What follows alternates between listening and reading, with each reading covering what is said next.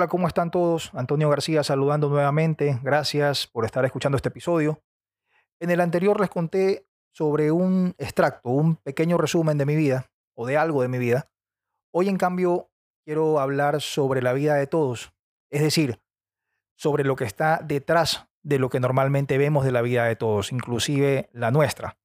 Por eso he querido ponerle este episodio La vida que tienes. Como les dije la última vez, en este podcast vamos a darle muy duro al cuestionamiento, cuestionarlo todo. Como buen abogado que soy, le busco a todo el argumento y lo bueno es que como a través del coaching aprendí a hacer preguntas para llegar al fondo de determinado tema, entonces he juntado dos herramientas que son fantásticas y me funcionan maravillosamente en conjunto para lo que hago. ¿Cuál es el asunto? El tema es que la mayoría de personas vivimos casi en modo automático. Nunca nos detenemos a pensar por qué pasan las cosas como pasan, por qué hacemos lo que hacemos y tampoco por qué tenemos la vida que tenemos. Y no me refiero solo a la experiencia de vida como tal, sino a cómo está estructurada tu vida, cómo se ven los distintos aspectos de tu vida.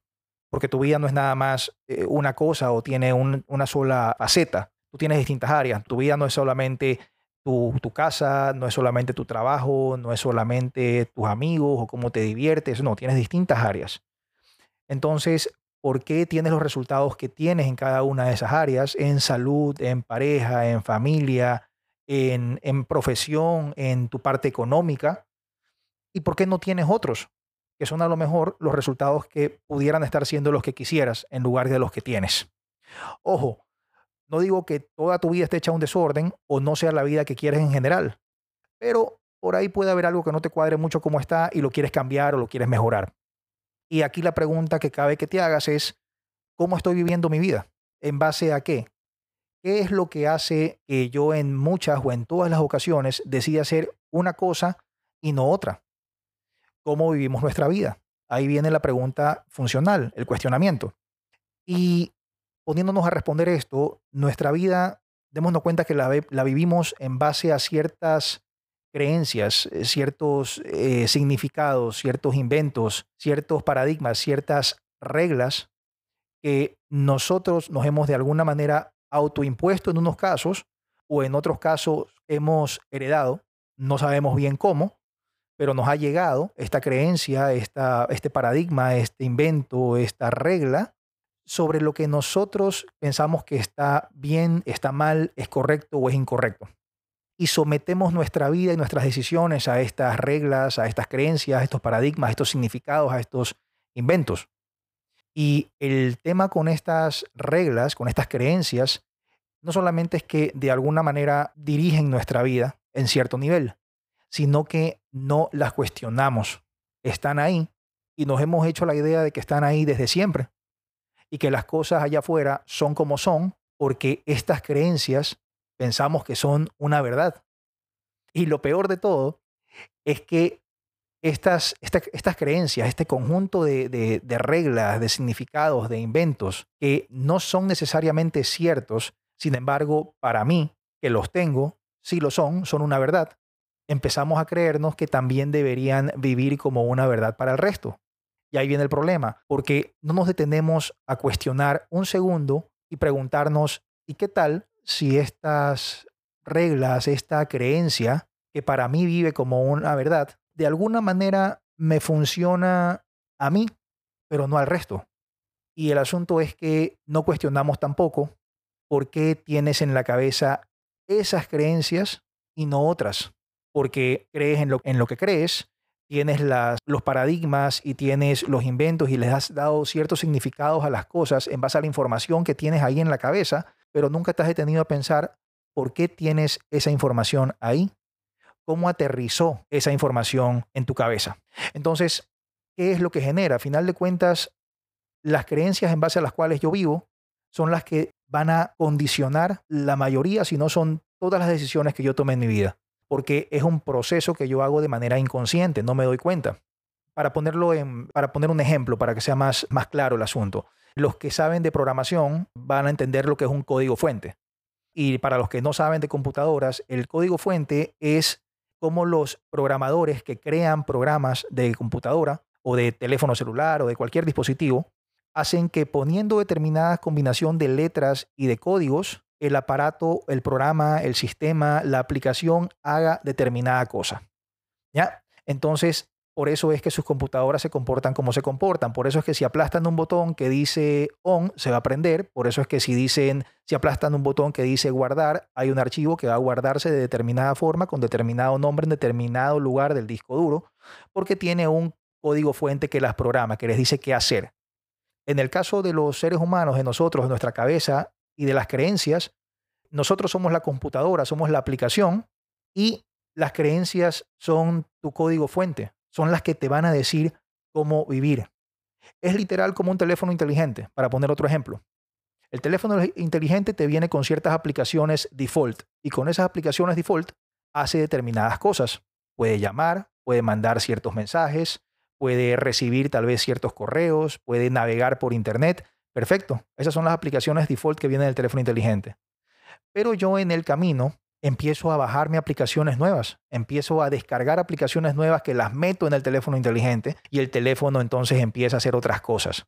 Ya empieza luego entonces a, editar videos, a grabar sonidos, me enseña a hablar idiomas. Estaba escuchando a una de mis hijas hoy día, estaba con una aplicación para aprender idiomas, estaba aprendiendo italiano, francés, alemán, mandarín. Es una cosa fantástica. Pero la idea central es que yo escojo qué aplicaciones les meto a ese teléfono inteligente para que funcione de determinada manera. Con las creencias puede ser igual. Y digo puede ser igual porque muchas veces hay cosas que nosotros tenemos como creencias, como invento y le hemos dado significado a ciertas cosas, es porque hemos tenido una experiencia determinada que me han hecho aprender de determinada forma, que no es ni buena ni mala, no es ni correcta ni incorrecta, es la forma en que yo aprendí, en que yo asimilé una información de un estímulo externo y me hice esta película o me creé esta regla diciendo básicamente, ah, si ocurre esto que acaba de pasar aquí afuera, yo voy a hacer tal cosa, o es porque sucede o significa esto. Y esa va a ser la premisa madre para todas las otras ocasiones en que cuando suceda allá afuera algo igual o parecido a lo que sucedió en esa ocasión, yo actúe de determinada forma. Eso es un caso, pero puede haber otros casos que accedo a estas creencias, a estas reglas, a, estos paradigmas, a estos significados, por una herencia que hacen mis padres. Porque nuestros padres nos, nos enseñan que la vida se vive de determinada forma y lo hacen en base a sus creencias, lo que ellos han aprendido y lo que a ellos les han enseñado. Entonces, por ejemplo, supongamos que de chico te servían a ti un sándwich y tu mamá, tu papá tenía la costumbre de servirte el sándwich partido en triángulo. Cogía el molde de pan y de esquina a esquina partía y te daba dos triángulos de sándwich. Resulta que tú creces, tú cuando pides un sándwich te lo dan en forma triangular y cuando no te lo dan de esa forma, tú lo ves extraño. Tú creciste con esto de que sándwich, tú lo asimilabas en tu cabeza como que la forma del sándwich es triangular, no es ni circular, no es triangular, no es perdón, es triangular, no es cuadrada, no es rectangular.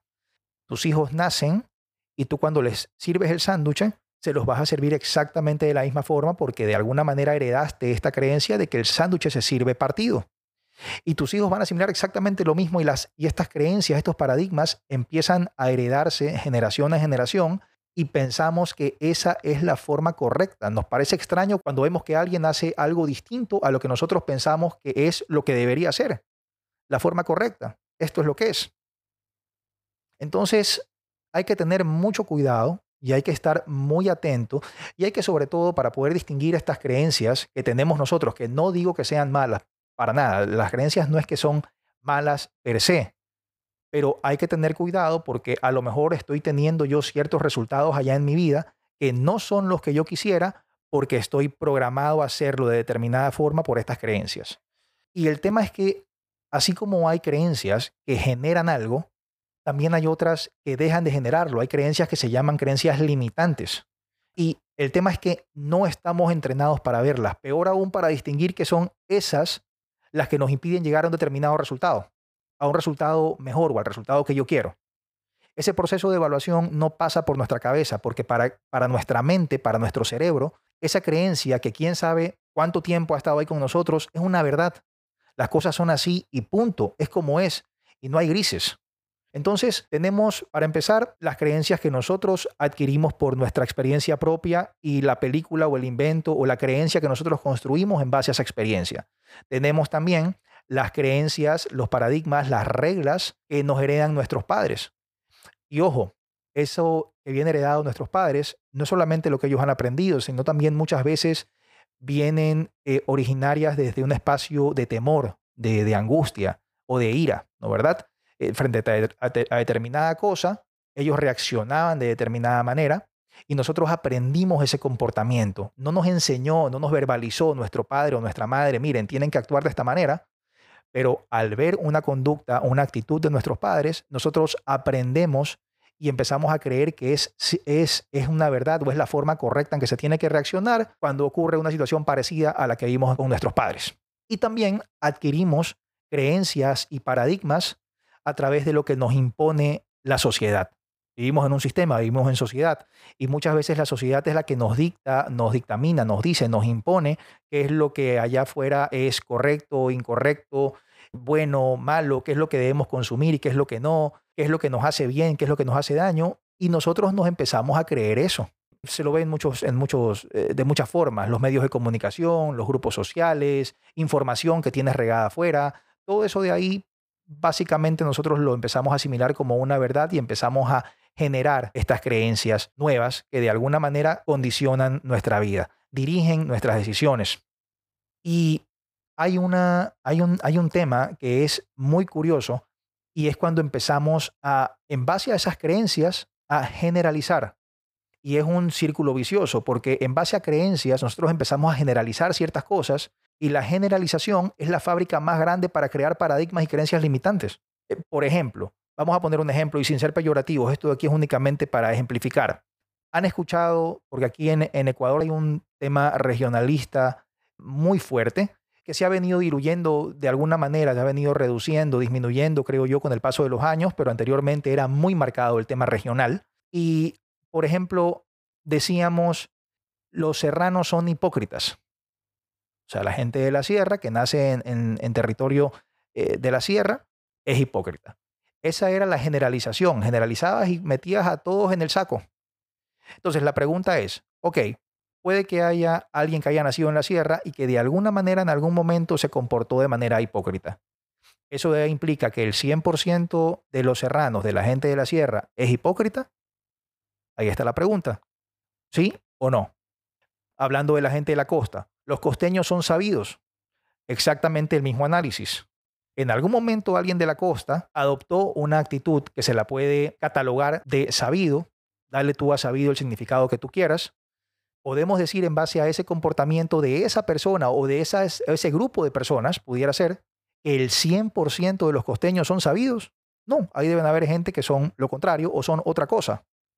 Entonces empezamos a generalizar todo y eso es un problema porque de alguna manera nos está limitando, nos está creando limitaciones a nuestros alcances, a nuestros resultados y a nuestra vida en general. Supongamos, te hacen una propuesta de negocios, resulta que tienes que invertir y es un negocio casi seguro con un retorno muy rápido, muy rápido y muy alto. Hacen una reunión para conocerse entre los socios que están invirtiendo, porque era un negocio, un proyecto grande que implicaba inversiones de muchos lugares, y cuando se juntan en la reunión, ven que hay alguien que una persona que tenía este paradigma, por ejemplo, de que los serranos son hipócritas, ve que había alguien de la sierra.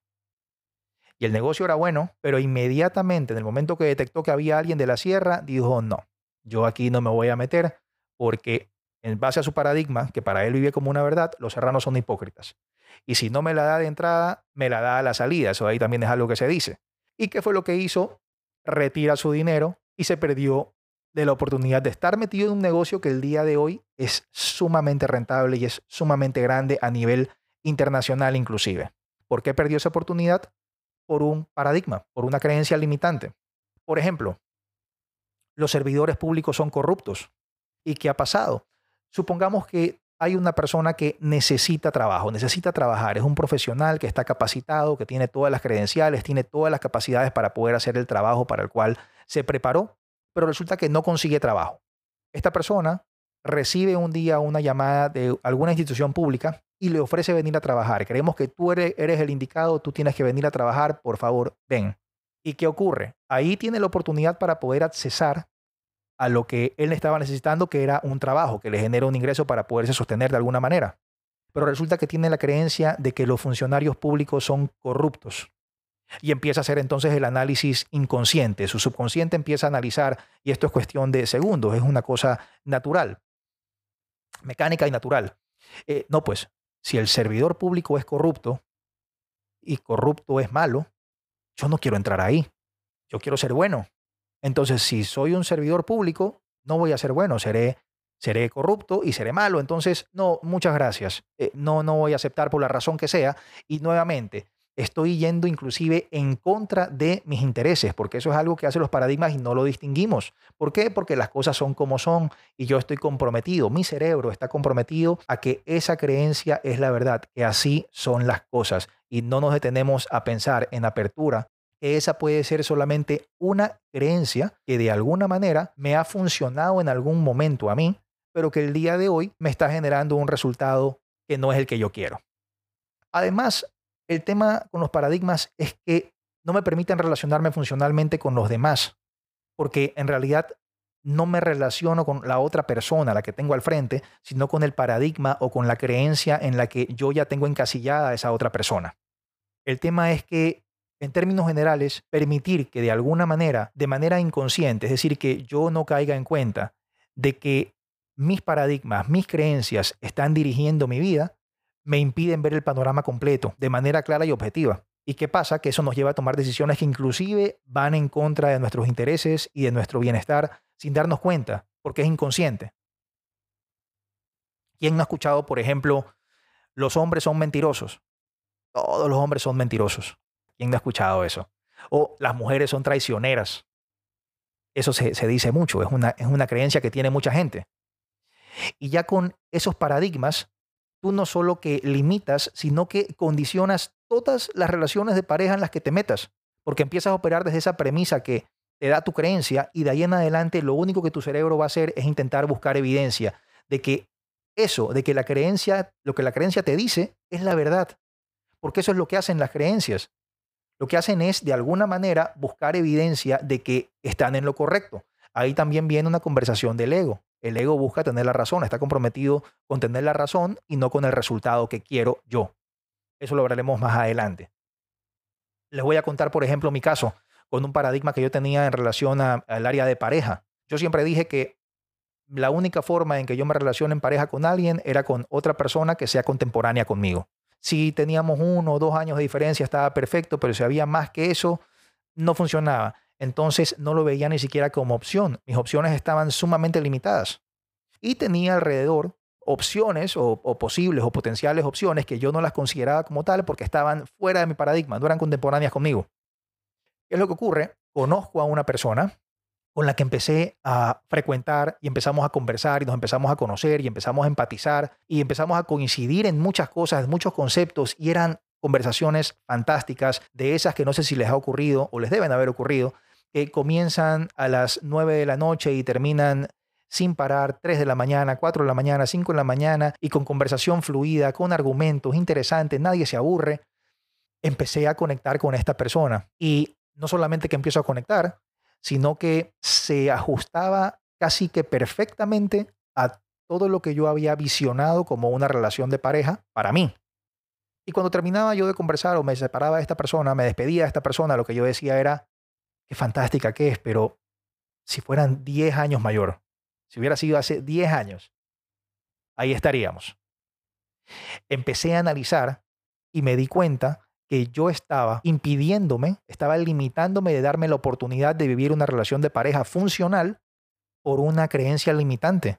Porque esto de aquí estaba limitando mi rango de opciones. Tenía ahí al frente la persona que podía ser y de hecho el día de hoy es mi pareja. Y únicamente si yo le hacía caso a esta creencia, si no la detectaba como tal y le hacía caso, no estuviera viviendo la relación que tengo el día de hoy, que es fantástica, que es maravillosa, que es madura emocionalmente, es aterrizada. No nos necesitamos, ni ella necesita estar conmigo, ni yo necesito estar con ella. Pero nos escogemos todos los días, nos amamos en libertad, somos libres como individuos para tomar decisiones y escogemos todos los días estar en esta relación, comprometernos con ella y trabajar por ella para mejorarla. No significa que no tengamos discusiones, malos entendidos o, cosas que tengamos que manejar, pero justamente la diferencia está en eso, no en que no tengamos el problema, sino en la forma en que escogemos manejarlo. Entonces ese fue mi caso. La buena noticia de todo esto es que los paradigmas, las creencias, a final de cuentas son pensamientos que están en nuestra cabeza. De alguna forma entraron ahí, pero si son pensamientos y están aquí adentro, entre las dos cejas, yo los puedo cambiar por unos nuevos o los puedo mejorar los que ya tengo, inclusive puedo eliminar los que ya no me funcionan, porque ojo, puede que una creencia me dio resultados en algún momento, es decir, me funcionó en algún momento de mi vida, pero deja de funcionarme en el momento que vivo actualmente, porque la vida cambia, es dinámica. Y así como nosotros debemos adaptarnos a la realidad que vivimos y a la dinámica de alguna manera que, que, manejamos, pasa lo mismo con los paradigmas. En algún momento nos funcionaron perfectamente bien, pero el día de hoy, por las distintas circunstancias de la vida, ya no nos funcionan. Entonces, en la medida en que tú decides empezar a revisar, reorganizar, renovar, crear nuevas creencias, nuevas reglas en base a las cuales vives tu vida, empiezas a ganar perspectiva, puedes ver las cosas desde otra óptica. Cambiaste tu pensamiento y en consecuencia va a cambiar tu resultado. Esto es como que haya un, un objeto en la calle y tú empieces a rodearlo caminando y te paras. A cada paso te vas a parar mientras rodeas este objeto a observarlo. En cada paso que tú te detengas, como tu ángulo va a ser distinto, tú lo vas a ver de manera distinta. La perspectiva en que tú vas a ver el objeto va a ser distinta. Acá es lo mismo, en la medida que tú empiezas a abrir tu mente y entrenar tus pensamientos, mejorar tu calidad de pensamientos, la vida, que es el objeto central, lo que está pasando frente a ti, va a empezar a cambiar, se va a ver de manera distinta.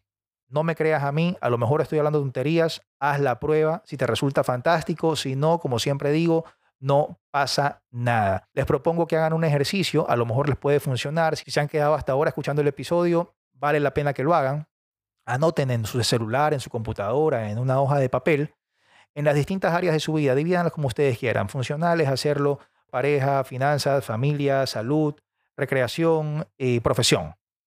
¿Cuáles son las, estas reglas en base a las cuales yo vivo?